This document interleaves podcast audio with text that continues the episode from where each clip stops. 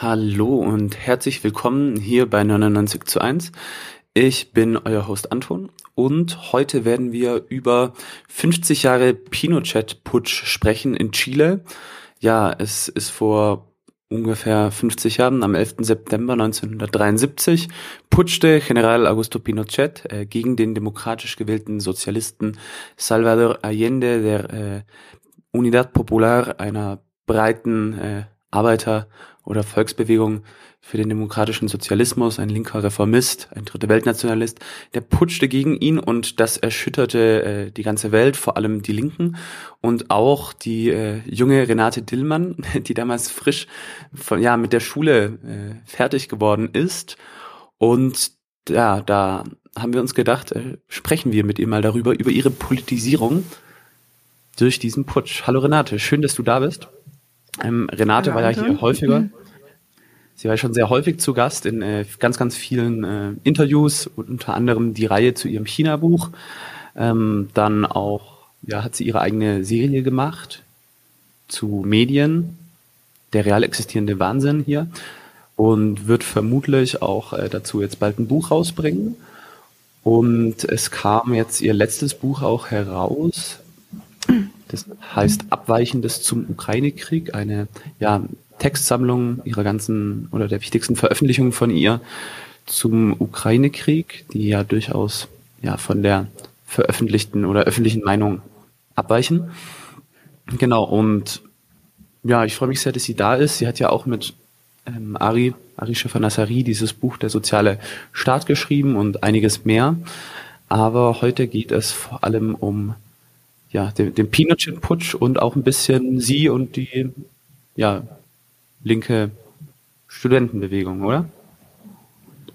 Genau. Wir haben uns überlegt, äh, dass wir ähm, ausnahmsweise gewissermaßen heute mal über so eine Scharnierstelle von subjektivem und objektivem reden.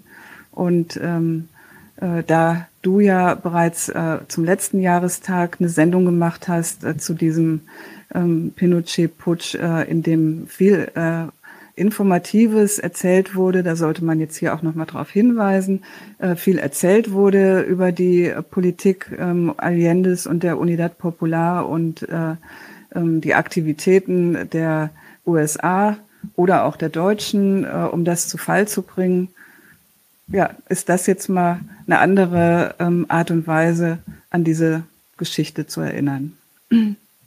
Genau, also wie war denn die Situation 1973 im Sommer damals? Äh, was hast du gemacht? Ich hatte gerade Abi gemacht äh, im Frühling 73 und äh, zwar auf einer katholischen Mädchenschule in einem in einer sehr katholischen Stadt, nämlich in Koblenz. Und ähm, das könnt ihr euch natürlich vielleicht schon so ein bisschen ausmalen, äh, wie das dazu ging. Ähm, äh, wenn ich jetzt was erzähle, hört sich wahrscheinlich noch bescheuerter an, als man sich ausmalen kann. Also es war wirklich so im Grunde genommen äh, äh, alles echt gruselig, äh, von Nonnen geführt. Äh, wir durften, was weiß ich, keine Miniröcke anziehen. Nach dem obligatorischen Schulgottesdienst stand da tatsächlich die ähm, Obernonne und unsere Rektorin und hat gemessen, ob unsere Röcke zu kurz waren. Und wenn zu kurz, dann wurde man zu ihr reingepfiffen und ähm, angemacht. Ja, also wirklich total bescheuert. Und ähm, von der Studentenbewegung ab 68 war unter diesen Umständen äh, echt nicht viel angekommen.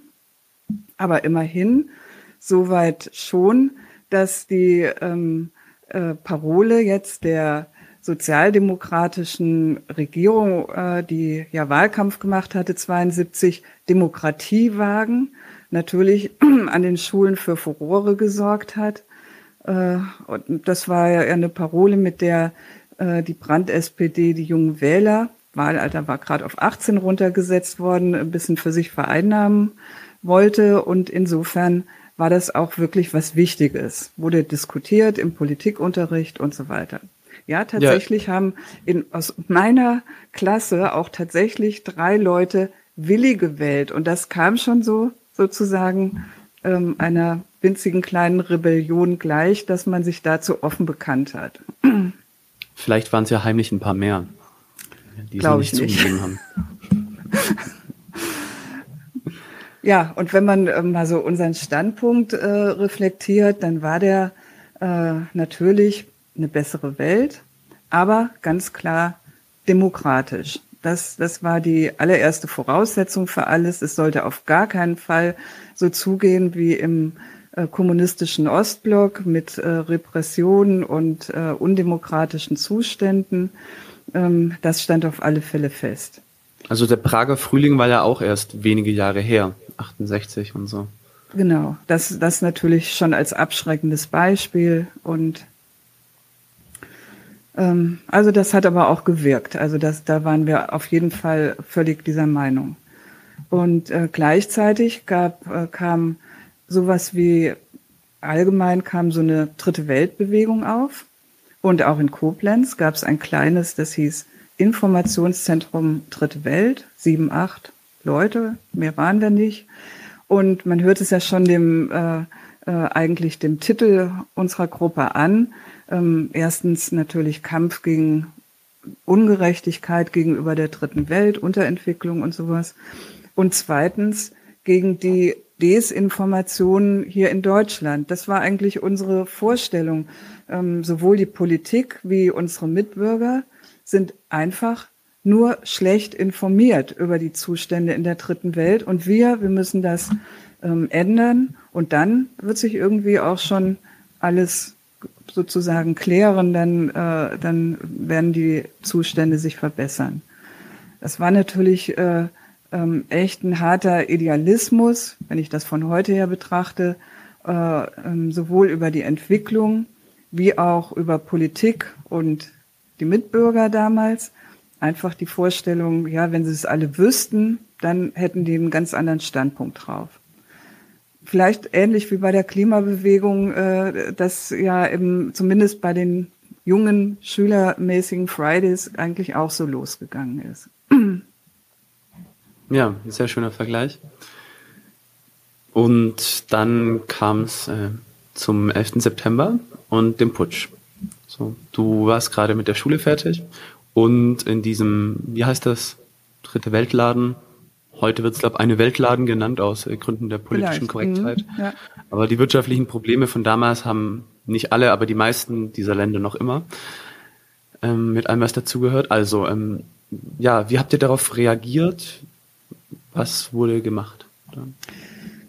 Ja, also ähm, erstmal ich selbst, ich war äh, wirklich hart getroffen, pures Entsetzen, richtig verzweifelt und äh, das ist mir sehr an die Nieren gegangen, ähm, dieser Putsch und äh, ähm, ähnlich bei den anderen auch. Aber wir haben dann sofort gesagt, so, da, so geht das nicht, äh, da müssen wir jetzt was machen.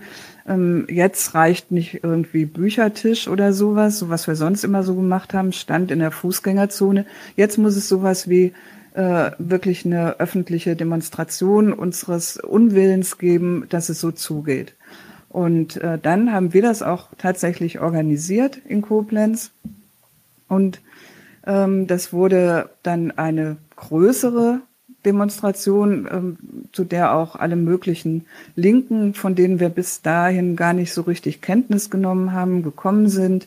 Ähm, DKP, aber auch die Liga gegen Imperialismus oder ähm, eine Trotzkistengruppe und so weiter. Das war, war dann auch erstmal, aha, die, das gibt's alles, interessant. Also auch so eine ähm, etwas zur Kenntnis zu nehmen, erstmal jetzt als na, bisher völlig naive Schülerin. Das war dann eben ein Punkt. Äh, dann lief die Demo und ähm, keine Ahnung, warum das passiert ist, äh, haben wir nie irgendwie rauskriegen können. Es wurde ein tatsächlich ein Stein geschmissen und zwar in ein ähm, wahrscheinlich völlig unschuldiges Musikhaus in Koblenz und äh, danach war ähm, die Verwirrung groß und ähm, es gab natürlich heftige Vorwürfe. Wie konnte denn das passieren? Was ist denn da aus dem Ruder gelaufen? Übrigens, was interessant ist, ähm, obwohl wir diese Demo angemeldet hatten, ist äh, da von Polizeiseite her einfach gar nichts passiert.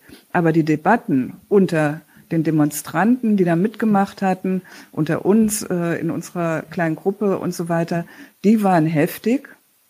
Und da ging es dann äh, unmittelbar natürlich um die Gewaltfrage. Und ja, äh, an, an diesen Debatten ist mir jedenfalls einerseits aufgefallen, dass die, das Aufwerfen dieser Gewaltfrage was äh, völlig Komisches hatte, äh, sozusagen was Disziplinierendes. Äh, denn die, ähm, wenn man das verglichen hat, was eigentlich hier passiert war, ja Gott, das war eine Scheibe eingeschmissen worden, die konnte repariert werden. Ähm, und, und das jetzt groß als Debatte aufzumachen, wo in Chile die Gewaltfrage wirklich in einer ganz anderen Art und Weise von Pinochet und ähm, seinen Militärs da gegen alle Linken äh, aufgemacht wurde. Und das war ja wohl unvergleichlich und dass man die sozusagen so überhaupt dann geführt hat, ähm, Gewalt ja oder nein, so abstrakt, ähm, das war wirklich äußerst strange, fand ich.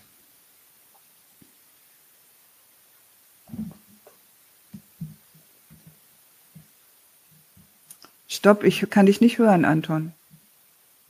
Ups, der Klassiker. ähm, ja, das hat natürlich was sehr Disziplinierendes oder was sehr offensichtlich widersprüchlich, so diese Art von, von Gewaltfrage. Ja. ja. Und was für Schlussfolgerungen gab es daraus aus diesem Demonstrationstag oder allgemein auch dem ganzen Politisierungsprozess für dich und andere damals? Ja, also ich bleibe jetzt erstmal noch bei mir. Also bei mir war es irgendwie dann äh, wirklich sehr äh, klar. Hm, erstens, die äh, Schule hat mir offensichtlich ziemlich viel Mist erzählt. Also das war, das ist mir daran schon mal aufgefallen. Also ähm, die ganze Zeit äh, ähm, einen darauf zu verpflichten, dass es unbedingt demokratisch zugehen muss äh, bei allem, was man sich an Verbesserungen, Reformen oder sonst was für die Welt vorstellen kann und gleichzeitig ähm, jetzt sowas äh, dazu bringen. Äh, es war ja gewissermaßen von der deutschen Politik auch äh, überhaupt gar keine Distanzierung oder kein Einspruch zu hören. Also das fand ich schon mal hammerhart. Ne? Äh, die Schule erzählt Mist, ein Punkt. Äh, zweiter Punkt war, ähm, ja vorher war ich wirklich vielleicht eben so eine naive, äh, würde ich jetzt sagen, Freundin der Beseitigung von Armut in der dritten Welt. Aber jetzt, nach dieser, nach diesem Putsch, da war ich wirklich jetzt ohne dass ich noch zwischendurch irgendwas Neues verstanden hätte über, was weiß ich, über Kapitalismus, über den Staat, über Imperialismus oder sonst irgendwas. Aber ich war entschieden gegen diese Verhältnisse. Soweit war mir, mir alles klar. Und als ich von Koblenz äh, in, an die Uni gegangen bin, da bin ich gewissermaßen als Revolutionärin dahin gegangen. Und das war vorher überhaupt nicht der Fall. Das hatte dieses Ereignis und, äh, und das, was ich da mir dazu überlegt habe, bewirkt. Und die Uni, das war mir jetzt auch äh, schon gewissermaßen, stand mir das so vor Augen. Ähm, ja, ich, äh, wenn ich da jetzt studiere, äh, da erhoffe ich mir eigentlich überhaupt nicht mehr so, dass, äh, dass mir da ähm, in den Seminaren oder in den Vorlesungen was äh, wirklich Interessantes erzählt wird, sondern ich bin jetzt auf der Suche nach politischen Gruppen, in denen äh, was passiert, was ich gut finde.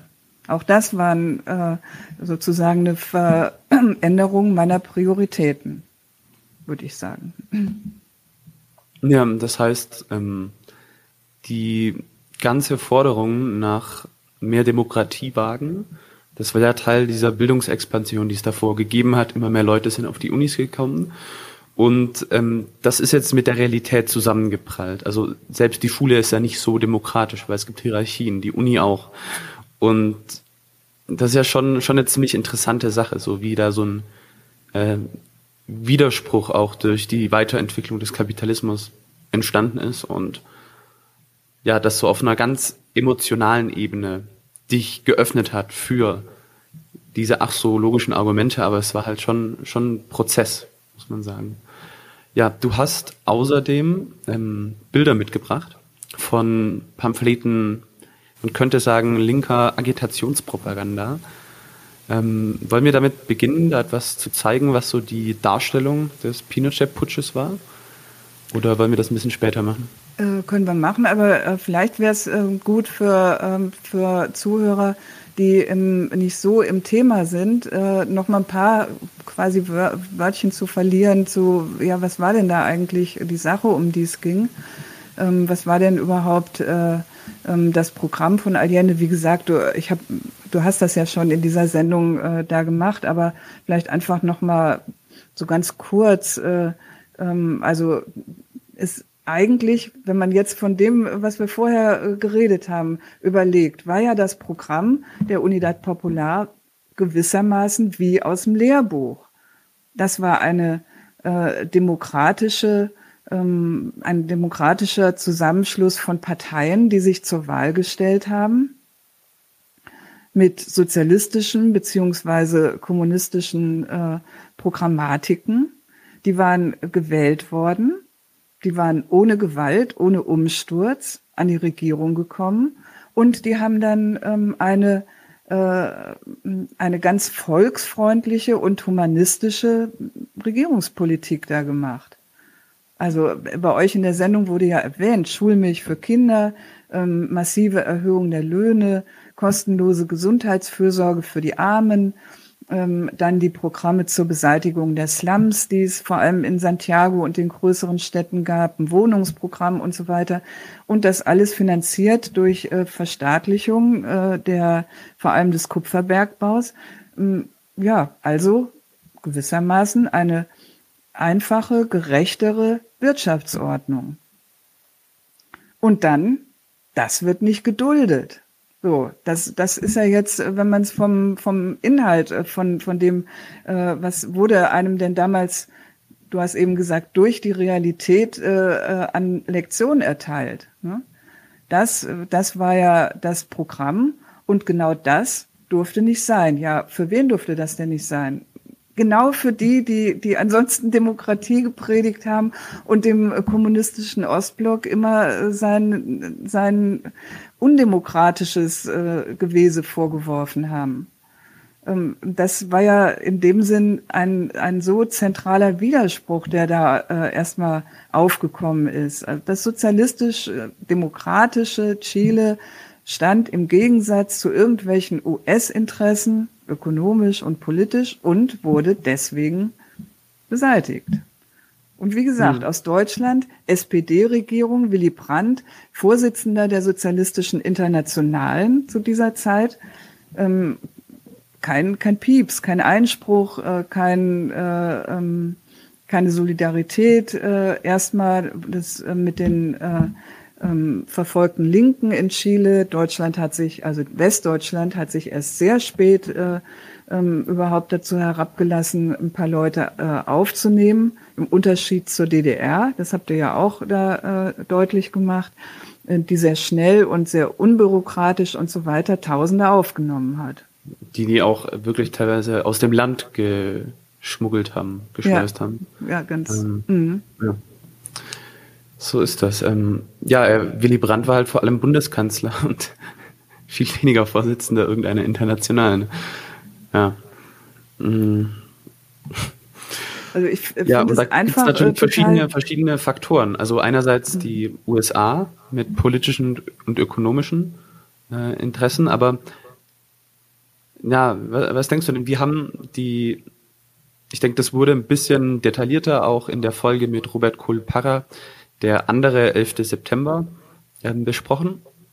Aber wie haben die denn agiert, die USA, in Chile, um sich dort einzumischen, um dort Einfluss zu nehmen auf die dortige Politik vor dem Putsch und dann mit dem Putsch, so ganz grob?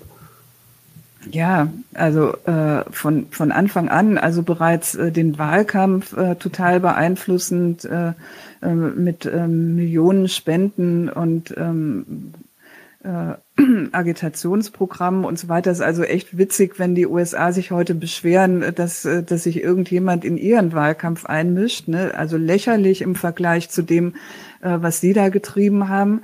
Dann äh, konnten sie den, äh, die Allende-Wahl nicht verhindern. Danach sofort Wirtschaftsboykott. äh, äh, harte Maßnahmen zur Destabilisierung der chilenischen Wirtschaft. Äh, unter anderem haben sie ein äh, irgendwie drei Monate einen Lkw-Fahrerstreik äh, finanziert, damit es keine Lebensmittel in den Städten gab. Ne? Also schon wirklich gehörig in die äh, äh, Kiste ihrer Einflussmöglichkeiten da gegriffen.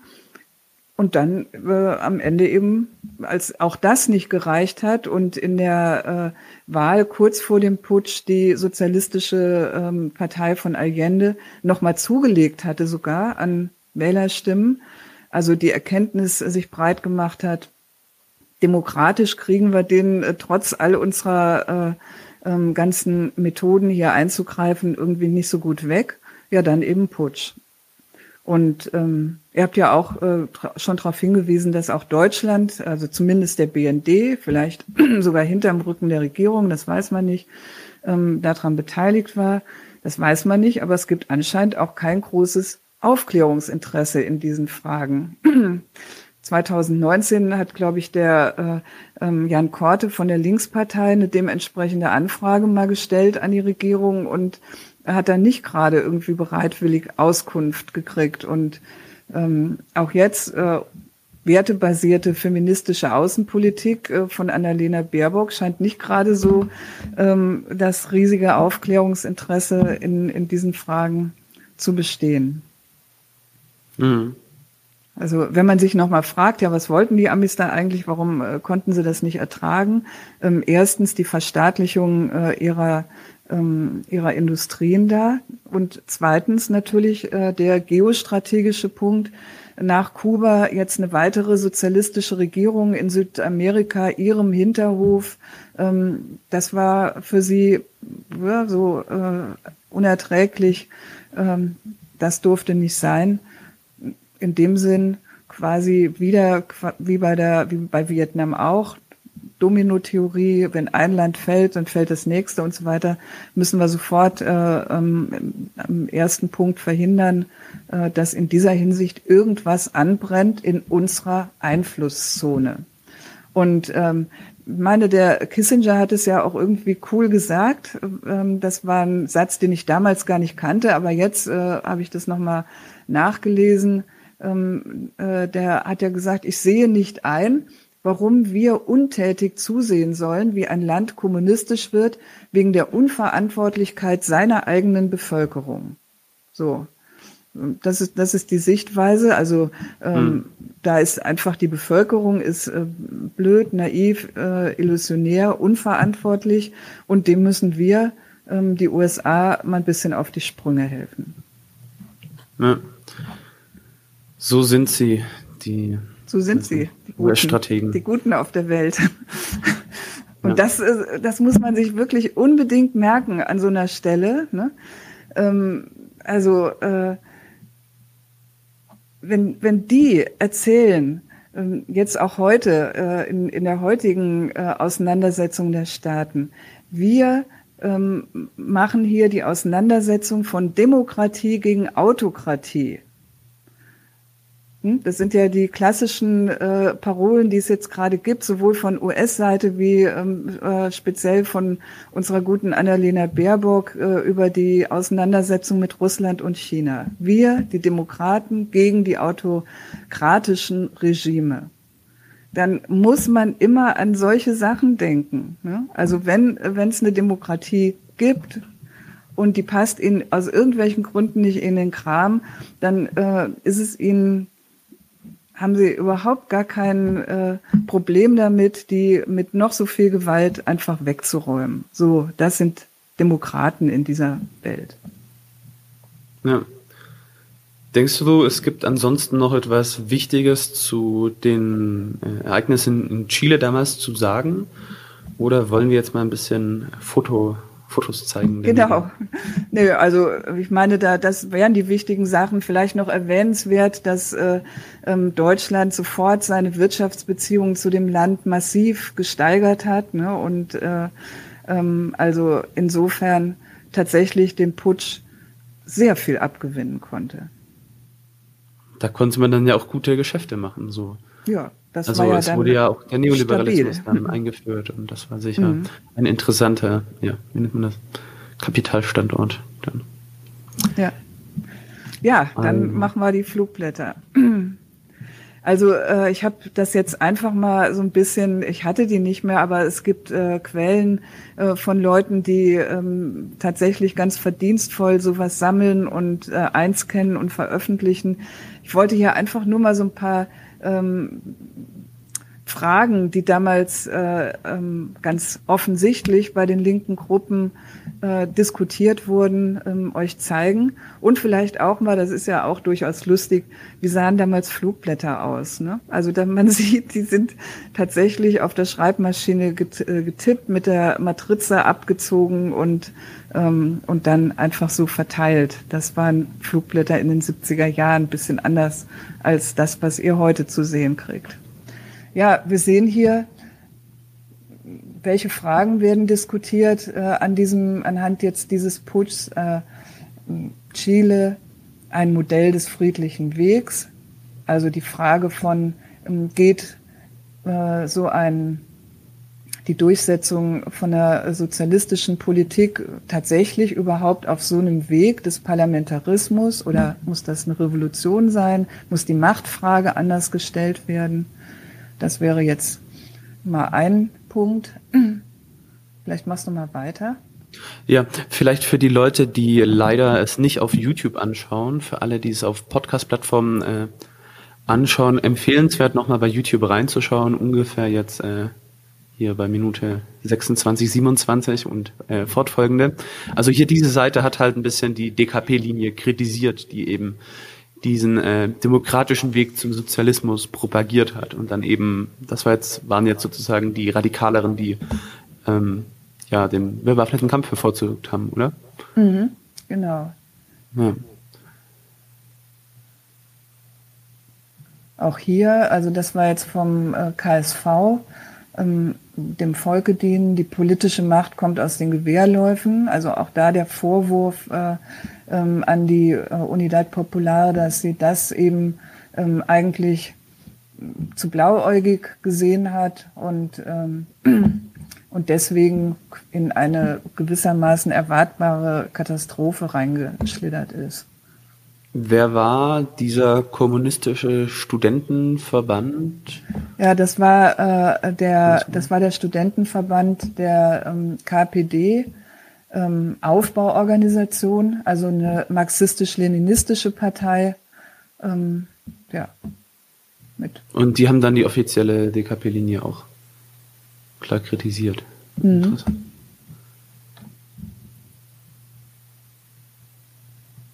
Der friedliche Weg zum Sozialismus ist nicht möglich.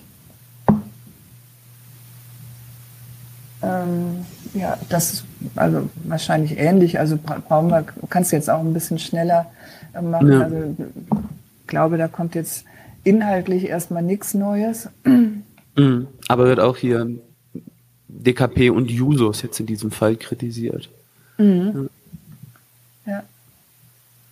Lotta Continua für den bewaffneten Kampf des chilenischen Volks, für den Kommunismus. Auch das die jetzt, Betonung der, äh, Kommunas, so, ähm, Kommune. Ja, im Prinzip, äh, ähm, also ich weiß das jetzt auch alles nicht mehr so genau. Vielleicht mache ich da jetzt auch was, äh, sage ich was Blödes. Äh, ähm, aber ich glaube, das waren äh, Gruppen ähm, aus der sogenannten Sponti-Bewegung, ähm, die ja vor allem in Frankfurt und so weiter stark waren und sich da auch für den gewissermaßen für den revolutionären Weg gegen den Reformismus vor allem aussprechen wollten. Waffen für Mir lesen wir hier, das äh, war ja Movimento äh, Izquierda Revolucionaria. Das ähm, äh, war eben in Chile eine Opposition schon gegen die Unidad Popular, ähm, die der im Grunde genommen ähnliche ähm, Vorwürfe bereits gemacht hatte, noch als äh, noch vor dem Putsch und eigentlich ähm, recht behalten hat, damit äh, mit ihrer äh, Analyse, dass äh, so eine Partei ähm, oder so eine Volksfront, äh, die jetzt auf parlamentarischem Weg äh, versucht, die Enteignung äh, von Kapital und äh, ja auch eine Landreform und sowas, also harte ähm, Eigentumsfragen aufzuwerfen, äh, dass die äh, im Prinzip scheitern muss, weil sie äh,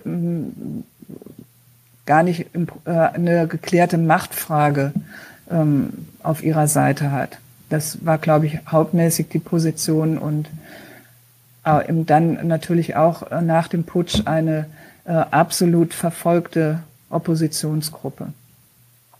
Ja, also kann man hier so festhalten, dass ähm, jeder Kampf um Reformen nach links im Endeffekt in letzter Konsequenz dann auch äh, ja ein halt wirklich auch ein Kampf ist und da wird nicht nur nach den Regeln gespielt, sondern die können auch geändert werden, wenn es um Macht geht.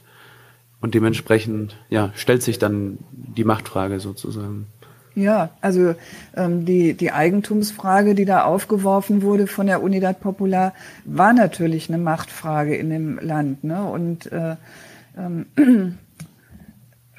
und dem war, war äh, im Prinzip die, die, äh, ähm, die, diese Volksfront einfach nicht gewachsen. Sie, sie selbst hat äh, ja nicht über die Macht verfügt, sondern das Militär. Sie war darauf angewiesen, dass das Militär ähm, ihre ähm, Regierungsanweisungen ähm, verfassungstreu geschützt hat.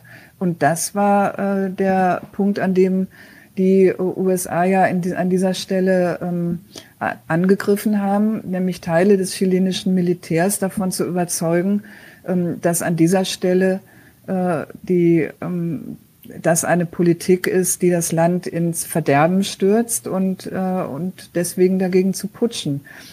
Also es ist ja tatsächlich nicht so, dass es einfach eine US-Intervention war, sondern den USA ist es da ja gelungen, ähm, eben Teile des chilenischen Machtapparats ähm, für ihre Ansicht zu gewinnen.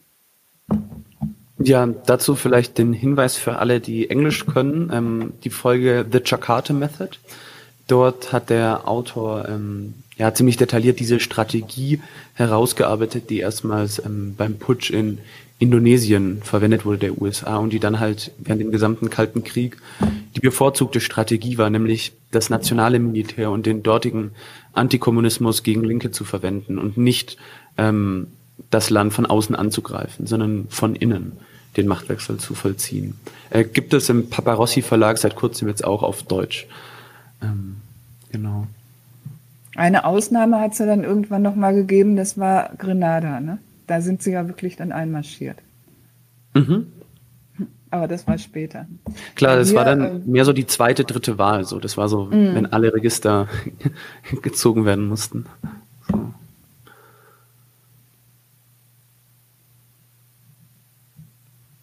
Das war dann eigentlich schon äh, ein bisschen später, äh, ungefähr äh, zum Jahrestag, zum ersten Jahrestag des Putschs. Da wurde natürlich auch reflektiert und ähm, in ganz Deutschland hatten sich überall Chile-Komitees ge gebildet, eigentlich ähm, vor allem in den Unistädten und äh, ähm, in denen wurden eben diese Debatten, äh, die wir jetzt so ähm, erwähnt haben, die wurden da geführt. Also ähm, parlamentarischer Weg zum Sozialismus möglich oder ist das eine Illusion? Ähm, ist der Sozialismus in einem dritte Weltland überhaupt möglich äh, oder äh, muss der in den Metropolen statt in der Peripherie ähm, beginnen und so weiter? Das waren die wesentlichen Fragen, ähm, die da natürlich auch mit ähm, wirklicher Gewinn anhand dieses Falls diskutiert wurden. Hm, ja, wer von Chile lernt und wer nicht, nach einem Jahr vom Putsch. Das ist jetzt das Flugblatt ähm, ganz interessant, ein äh, aus äh, Nürnberg, glaube ich, Nürnberg-Erlangen, das Scheitern der Volksfront oder die halbe Revolution. Ähm, das war die Analyse einer Hochschulgruppe, die äh, Vorläufer der marxistischen Gruppe war.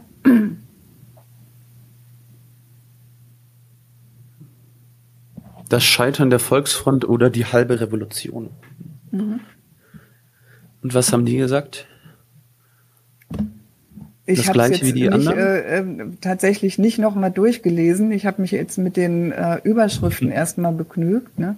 Aber ähm, ich denke von dem, äh, ähm, wir können das, diese, diese, den Link zu diesem zu dieser Quelle, Sammlung der Flugblätter, ja vielleicht irgendwo hinstellen. Klar, Dann kann man sich die angucken. Aber äh, im Prinzip äh, ist das auch die äh, sind das auch Überlegungen zu den Widersprüchen ähm, der, äh, des Programms der Unidad Popular und der im Grunde genommen der Unhaltbarkeit des ähm, Allende-Wegs. Die halbe Revolution, das Scheitern der Volksfront. Ne? Hm. Ja, ja. Viel um Kleinproduzenten, also, weiß nicht. So, denke ich mal, Kritik an der Allende-Strategie. Auch auf wirtschaftlicher Ebene. Hier.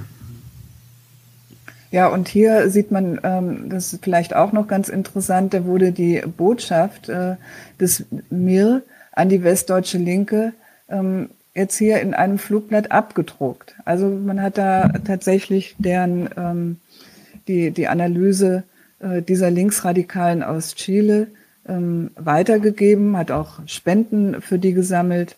Äh, ja, das war damals, waren Debatten und auch praktische Konsequenzen äh, innerhalb der ähm, linken Gruppen hier in Deutschland.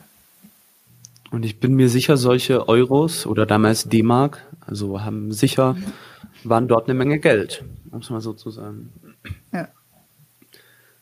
Es wäre natürlich heute, wenn man Geld an eine Partei schicken würde, die offen die Revolution propagiert, wäre es recht wahrscheinlich, dass das irgendeine kriminalisierte Organisation wäre. Also weiß nicht. Gibt's jetzt, da wurden noch einige Paragraphen dann eingeführt, seitdem die Terror, also die halt sozusagen eine Art Kontaktschuld herstellen von Organisationen, die solche politischen Ziele haben und sie dann als kriminelle oder terroristische Vereinigung ähm, abstempeln.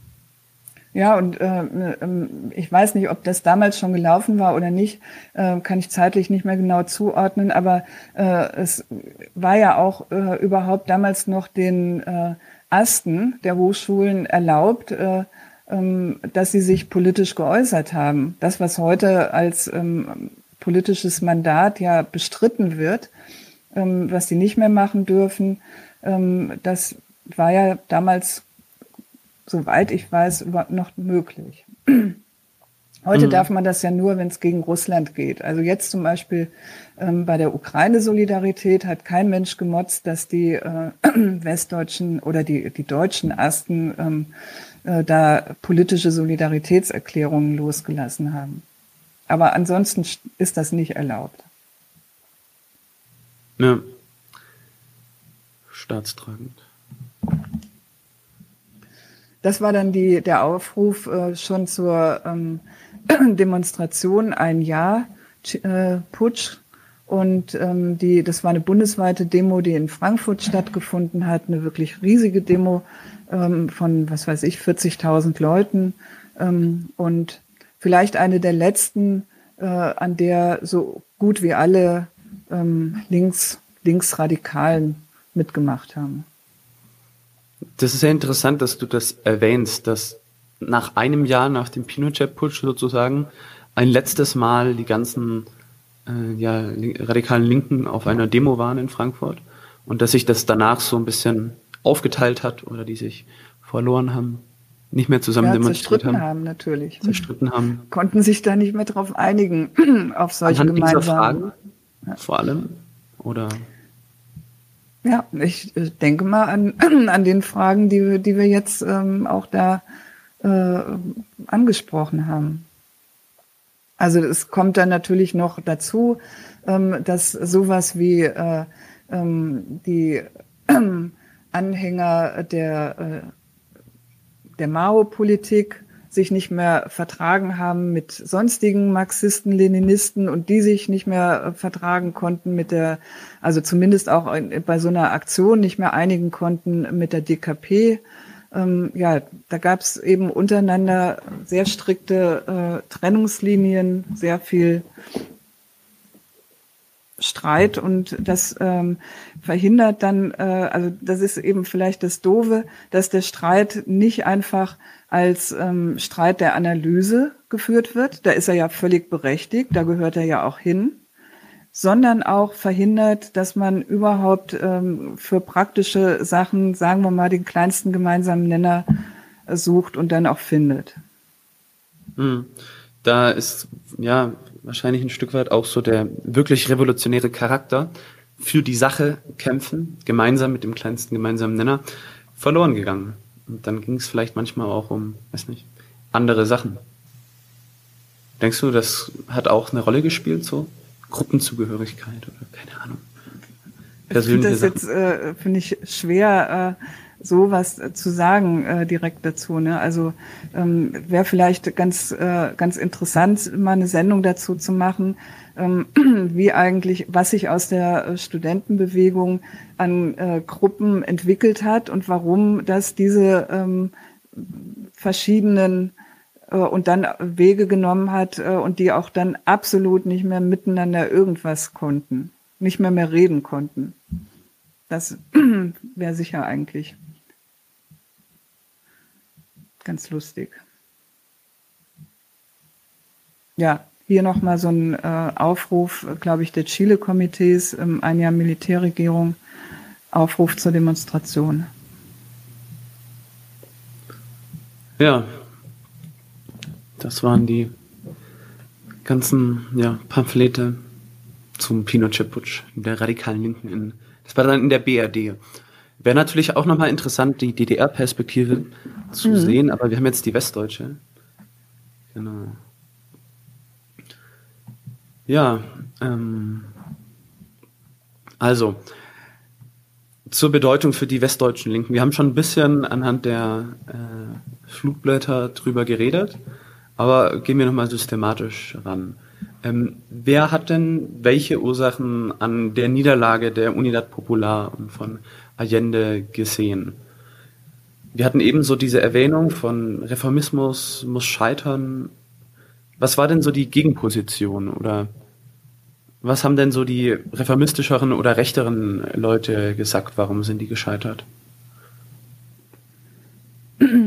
Ja, also äh, die haben natürlich auch das Scheitern erstmal gesehen ne, und äh, aber im Prinzip äh, auf dem Punkt beharrt, äh, das muss aber im Grunde genommen möglich sein. Das ist eine Frage ähm, des Kräfteverhältnisses und insofern äh, ähm, ist zu konstatieren, äh, dass die äh, Volksfrontbewegung ähm, eigentlich da nicht äh, genügend Massenmobilisation hingekriegt hatte und vielleicht auch irgendwelche, was weiß ich, politischen Fehler gemacht hat äh, äh, und ähm, also in, insofern äh, nicht einfach das Programm war ähm, so widersprüchlich und im Grunde genommen äh, ein unhaltbarer Weg, sondern ähm, es äh, ähm, ist gescheitert an ähm, Einzelaspekten, die man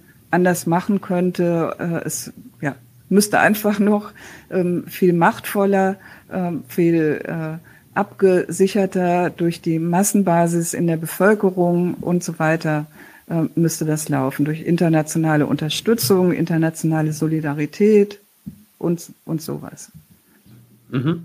Und, und in Chile vor halt Ort gab es natürlich auch die ähm, Constitucionalistas, also die verfassungstreuen Militärs, gegen die es rechte Terror, also Terrorismus gab, Attentate gab gegen ganz mhm. wohl wichtige Generäle, die halt ähm, sich klar bedingungslos zur chilenischen Verfassung bekannt haben, die dann eben auch äh, Allende als demokratischen Präsidenten hatte. Und die wurden halt auch ja systematisch kalt und platt gemacht. Und das so, war ja so wie ich dann General auch, Schneider, ne? Äh, kurz. Ja, genau, General Schneider. Das war ja auch ja. in der Folge mit äh, Robert mhm. wurde das ziemlich besprochen, dass das dann schon auch so diese Personen schon auch wichtig waren und als die weg waren, das schon ein schwerer Schlag für die chilenischen ja. Institutionen waren.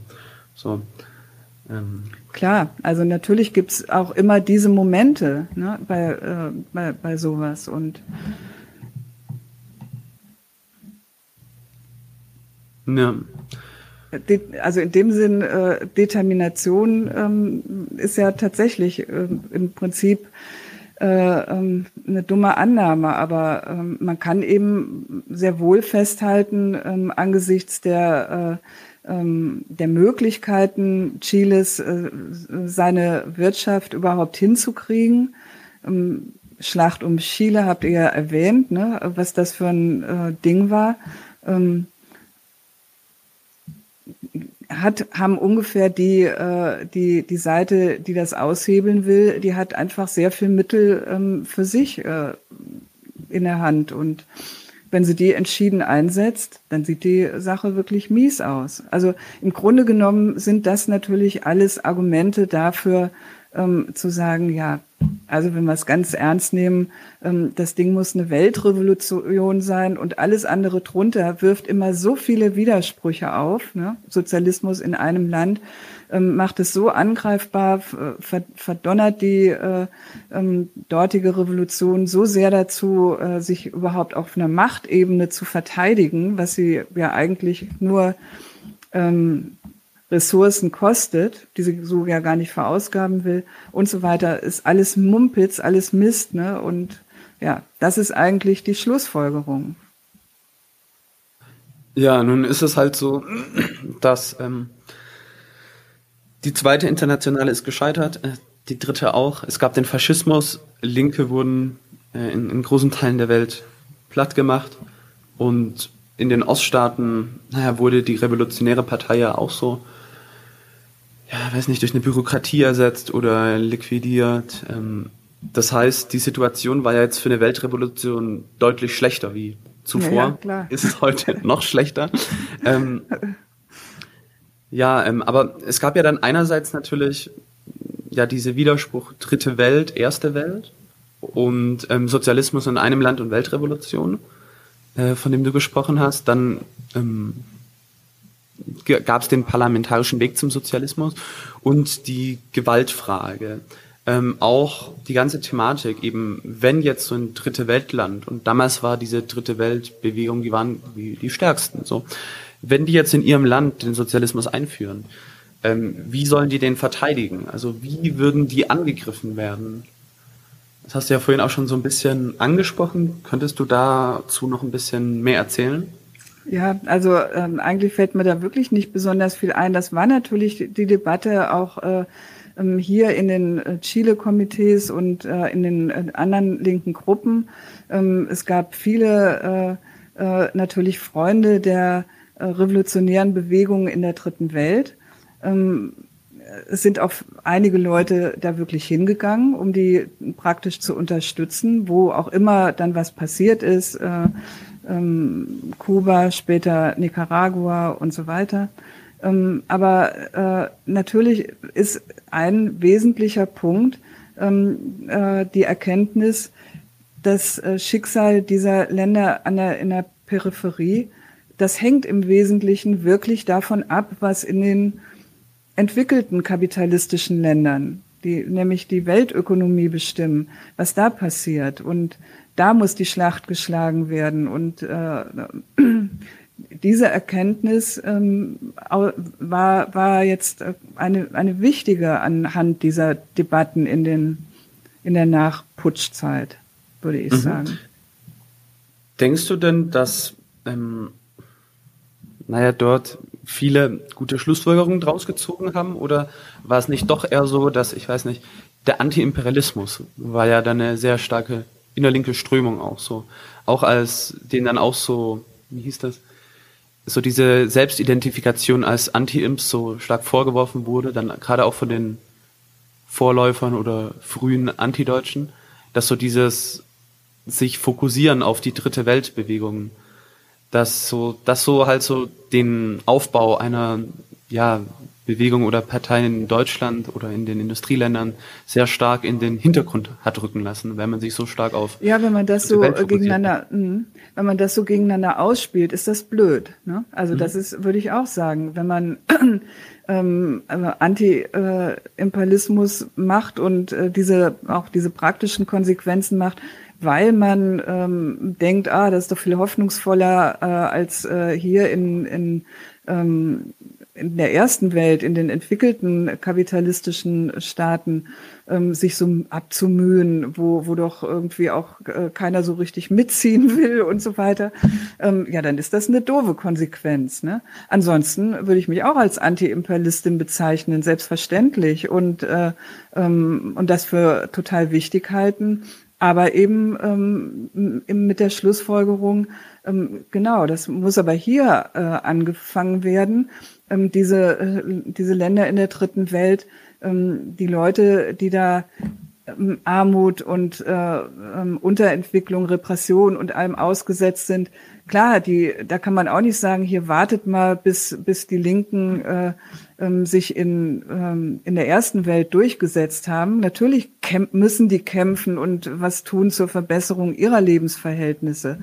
Aber ähm, wie gesagt, das Definitive, das, die, das Letztendliche, das wird schon davon abhängen, was in der ersten Welt passiert. Das, das ist eine, eine traurige Erkenntnis für die. Praktisch haben sie es überall in, bei, eigentlich bei allen Sachen zu spüren gekriegt und ähm, das sollte eigentlich Motivation genug sein, ähm, die Sache hier anzugehen. So würde ich das zusammenbringen. Ja. Also Antiimperialismus ist gut, aber alleine nicht genug. So könnte man es zusammenfassen vielleicht. Ja, man muss, muss ja wissen, woher der Imperialismus kommt, ne? Und der mhm. äh, ist ja dann nun mal hier angesiedelt, ne? Der, der, der Anti, äh, der muss dann auch hier ansetzen. Mhm. Ja. ja, allgemein, ähm, wie war denn, ich weiß nicht, denkst du, es macht Sinn, ein klitzekleines bisschen über die Studentenbewegung zu sprechen oder wollen wir das eher ein bisschen vielleicht auf eine andere Folge das, auslagern? Das ist ein zu großes Fass, wenn wir das jetzt hier ja, noch ja. anfangen. Ich würde vielleicht einfach mal äh, äh, Folgendes noch festhalten. Das finde ich im Prinzip ganz gut. Ähm, anhand von, von diesem Putsch und ähm, was, äh, warum das für mich das entscheidende Ereignis meiner Politisierung war. Und das gilt sicher auch für einige andere. Und äh, ähm, was dann auch passiert ist in diesen, ähm, bei den Debatten. Äh, da finde ich was interessant dran, nämlich was äh, allgemein Wichtiges. Also äh, Empörung, Anklage, das ist ja was, was, das war ja damals äh, dann sehr im Schwange. Ähm, und das ist ja was, was äh, auf Basis von Moralismus, Idealismus ähm, aller möglichen Art passiert. Ne? Und diese, ähm, dieser Idealismus, der, den gibt's ja eigentlich als ähm, Reaktion oder als ähm, Resultat davon, dass einem permanent Beschönigungen erzählt werden über alles, was es hier so gibt. Also mal ein paar Beispiele.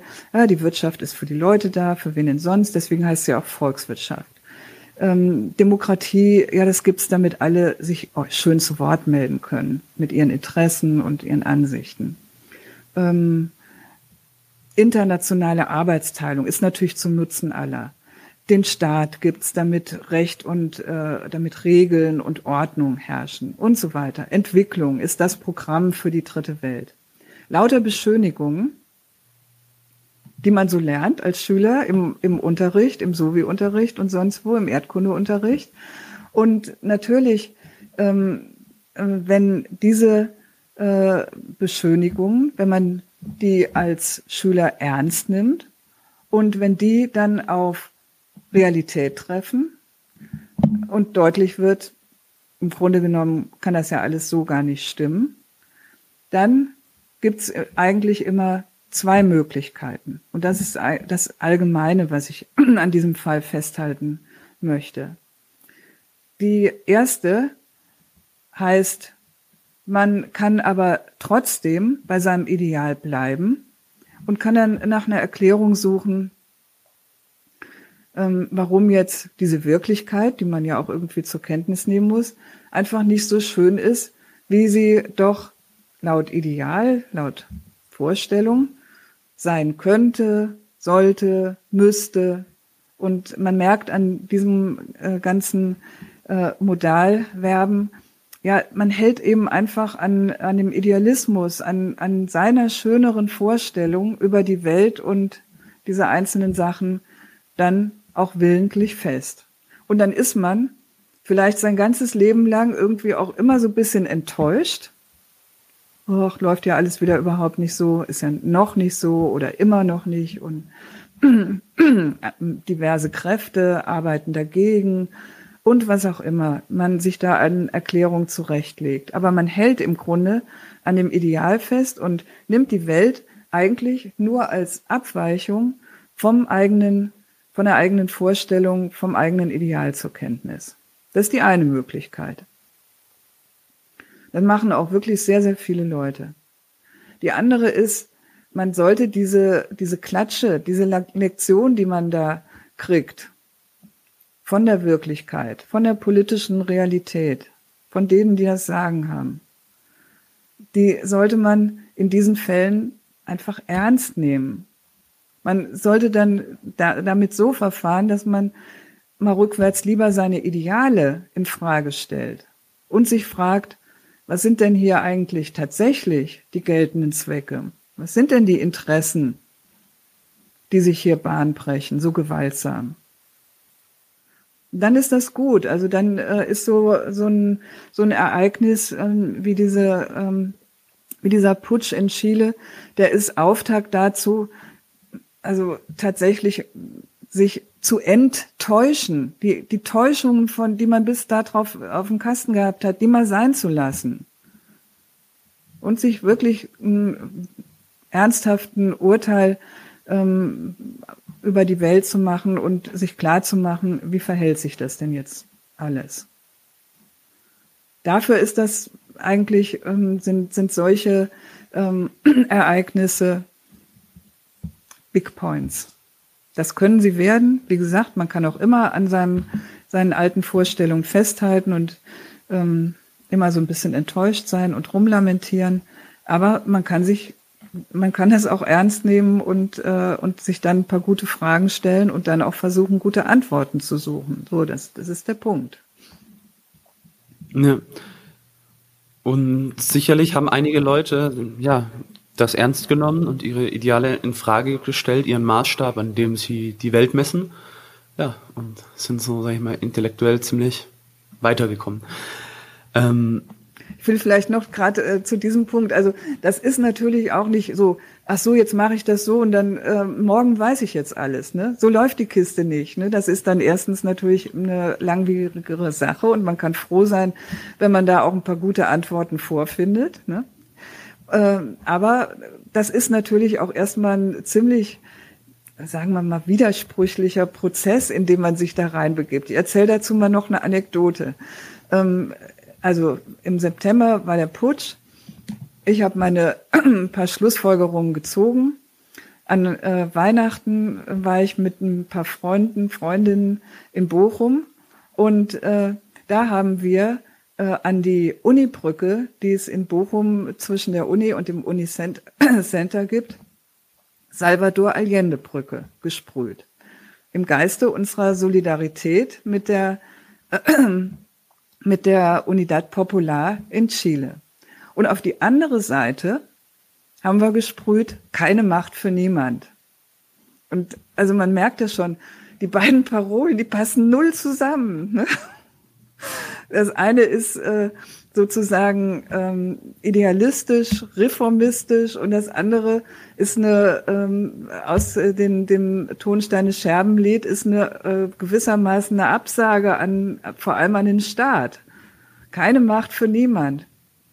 Aber so waren wir drauf. Wir fanden das völlig vereinbar, dass beides lag uns am Herzen und, äh, und beides haben wir da richtig gefunden. Ja, und dann, das wollte ich nur sagen, ähm, wenn man sich da so rausbegibt aus so einer äh, Situation in so eine Fragephase, na, das ist dann eine widersprüchliche Angelegenheit. Das ist nicht alles mit äh, einem Schlag völlig klar.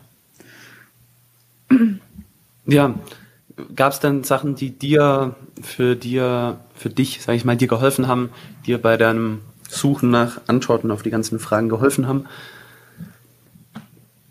Na klar, also zum Glück äh, muss man ja das Rad nicht neu erfinden.